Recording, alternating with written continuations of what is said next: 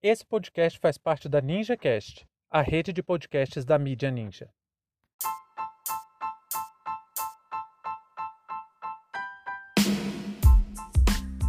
Mário Frias e o uso de armas de fogo na Secretaria de Cultura. Sejam bem-vindos e bem-vindas ao seu plantão informativo com análise e opiniões a partir de uma perspectiva histórica. Eu sou Arnaldo de Castro, em conjunto com Brenda Salzman, e hoje é dia 25 de maio de 2021. Para você ter acesso ao nosso conteúdo completo, visite historioralpodcast.com.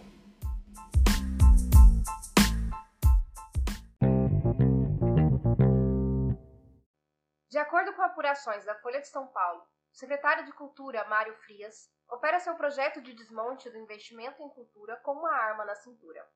Na reportagem, vários servidores alegam perseguição, gritos e ameaças. De acordo com os documentos da Polícia Federal, Frias tem uma pistola Taurus 9mm e seu registro de porte foi dado pelo prazo de 5 anos em 2020. Mário Frias, para quem não sabe, é o secretário de Cultura do Ministério do Turismo. Na prática, é o que sobrou do Ministério da Cultura. Esse cargo foi ocupado por aquele Roberto Alvim, que fez um discurso com estética nazista, com direito à citação a Goebbels e uso de Wagner como música de fundo. Para quem não sabe, Joseph Goebbels foi o ministro da propaganda do governo nazista e Wagner era sabidamente o compositor predileto de Adolf Hitler. O que a gente pode ver é que ambos têm um direcionamento comum, que é transformar a política de cultura em um braço de propaganda do governo. É aquela coisa. A Secretaria de Cultura deixa de ser um difusor de políticas públicas para fomentar a produção cultural no Brasil e passa a ser uma espécie de pente fino, que avalia se algum projeto faz bem ou mal à imagem do regime, e aí usa esse poder para frear ou não admitir determinados projetos. Mário Frias vem na mesma linha de atuação, mas não dá para fazer uma ligação direta entre ele e o nazismo, como o caso do Roberto Alvim. Ele tem uma atuação mais parecida com a ditadura militar no Brasil, quando os militares fiscalizavam o trabalho de artistas, jornalistas, poetas, escritores, músicos e intelectuais. A gente sabe que esse governo, a começar pela Secretaria de Educação, aprendeu que o poder da estética é real. Ele não é apenas um fetiche da filosofia antiga. E eu fico me perguntando como deve ser ter um chefe que te passa a imagem de violência, dando ordem aos gritos e fazendo isso portando um, um, explicitamente uma arma na cintura.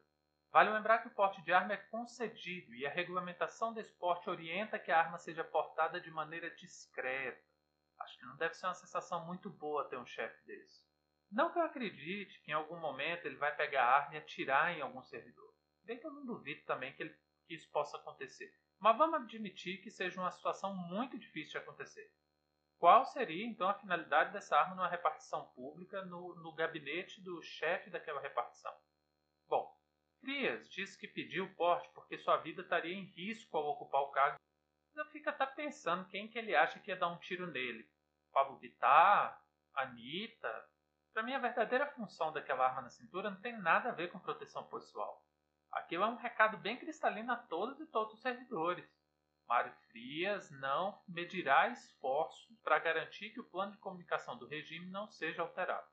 Qual o grande entrave para a implementação desse projeto? Exatamente o servidor estável. Vocês não pensavam que no dia da votação da reforma administrativa na CCJ a gente ia deixar de falar nisso, né?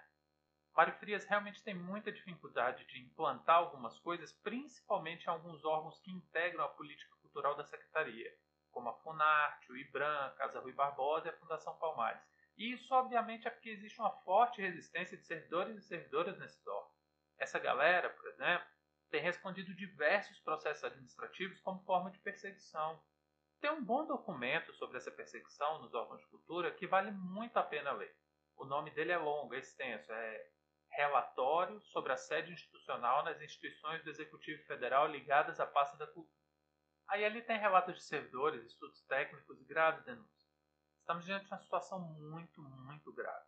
A política cultural no Brasil não pode ser um ambiente de censura. A Secretaria de Cultura não pode ser usada para definir a maneira que o governo deseja o que é cultura nacional. De acordo com Roberto Alvim, era esse o desejo do presidente da República. Essa noção de nacionalidade, aliás, faz parte total da estética fascista que o governo tenta estabelecer. Não é só andar de moto, como fez Benito Mussolini e Jair Bolsonaro reproduziu esse final de semana. Vai bem além. Aí essa fronteira, o que impede o regime de Bolsonaro fazer o que quer é o próprio Estatuto Jurídico do Servidor Público no Brasil. A PEC da rachadinha, o PEC da mamata, o PEC do fim do serviço público, o PEC do fim da estabilidade, pode escolher como chamar. Essa PEC é exatamente o que vai permitir que uma determinada parcela de políticos dominem essas instituições e façam o que quiser. O mais interessante é que algumas categorias estão achando que estão livres dos efeitos dessa proposta de emenda constitucional. Gente, eu vou deixar bem claro: as maiores carreiras públicas do Brasil, em número, é a educação e a saúde. O fim da estabilidade vem exatamente para cortar o direito de trabalhadoras e trabalhadores dessa área e vai ter um impacto direto na vida da população. E é de cima para baixo. Não é só o auxiliar de enfermagem ou o assistente de secretaria. A gente está falando de médicos também e principalmente de professores e professoras. O neoliberalismo não tem trabalhador queridinho. Ele quer a miséria democratizada para toda a classe trabalhadora. Na década de 90, o ex-presidente da República, o príncipe neoliberal, hoje mais um que abana o rabo para o Bolsonaro, acusava que o problema da saúde no Brasil era o absenteísmo. Sabe o que é isso? A acusação de que médico não trabalha, de que médico bate o ponto e vai embora, que vai trabalhar em clínica particular. Era assim que Fernando Collor de Mello tratava a categoria dos médicos. Não esperem tratamento melhor de um governo que indica cloroquina e nega ciência, além de dizer que vai colocar uma granada no bolso do servidor público. Por fim, para terminar esse episódio, informamos que a Comissão de Constituição e Justiça, mesmo contra todas as críticas de diversas entidades de representação dos trabalhadores e das trabalhadoras, acaba de aprovar a admissibilidade da PEC da mamata na CCJ. Com fim de serviço público, quem vai sofrer é o povo brasileiro. Fim de papo.